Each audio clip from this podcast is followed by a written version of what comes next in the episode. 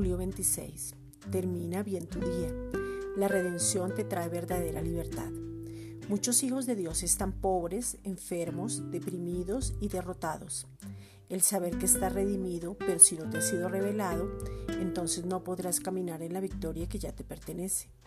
Mateo 16, versículos 16 al 19. Respondiendo Simón Pedro dijo, Tú eres el Cristo, el Hijo del Dios viviente. Entonces le respondió Jesús, Bienaventurado eres Simón, hijo de Jonás, porque no te lo reveló carne ni sangre, sino mi Padre que está en los cielos. Y yo también te digo que tú eres Pedro, y sobre esta roca edificaré mi iglesia, y las puertas del Hades no prevalecerán contra ella.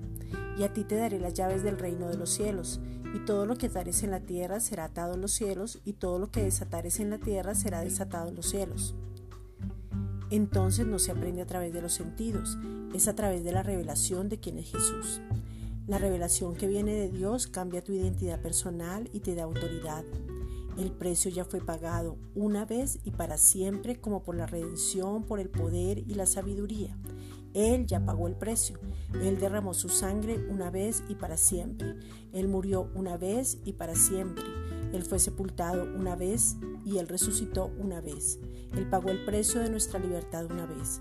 Él apartó y abolió todo el pecado una vez. Él derrotó a Satanás una vez. Él tomó la enfermedad y Él sanó una vez y todo esto es para siempre.